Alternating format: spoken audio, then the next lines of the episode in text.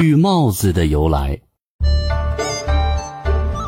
绿帽子本意是指绿色的帽子，而现代的解释是伴侣的一方出轨和其他人偷情，另一方则被称为戴了绿帽子，这是一件极其不光彩、丢面子的事儿。那么，为什么出轨之举要被叫做绿帽子呢？绿帽子的由来又是什么呢？除了绿色，为什么就不能叫红帽子、蓝帽子呢？今天我们就来聊聊绿帽子这个话题。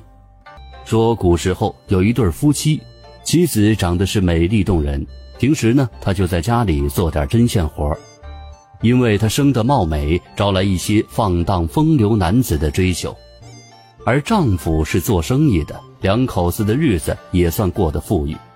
因为丈夫做生意要经常出差，妻子就免不了一个人在家寂寞难耐。大叔讲故事。有一天，妻子忍不住跟一个卖布的男子好上了。每当丈夫外出做生意的时候，他们就巫山云雨的在一起厮混。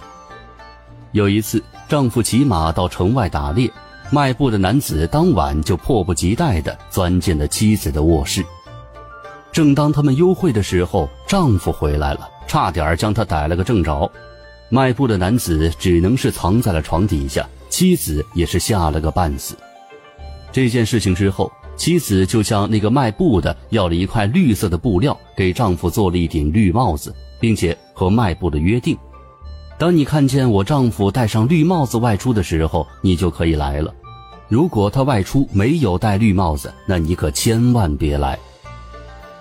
过了几天，丈夫又要出差做生意了，妻子赶紧拿出那顶绿帽子，对丈夫说：“外面风沙大，我为你特意的做了顶帽子。”以后你每次外出，我都会为你做一顶，就像我跟在你身边一样，这样你就不用牵挂我了。听了这话，丈夫高高兴兴地戴上了那顶绿帽子，到外面做生意去了。卖布的男子看到她丈夫戴着绿帽子出去了，当晚就睡到了妻子的家中，于是绿帽子的说法就这样传了下来。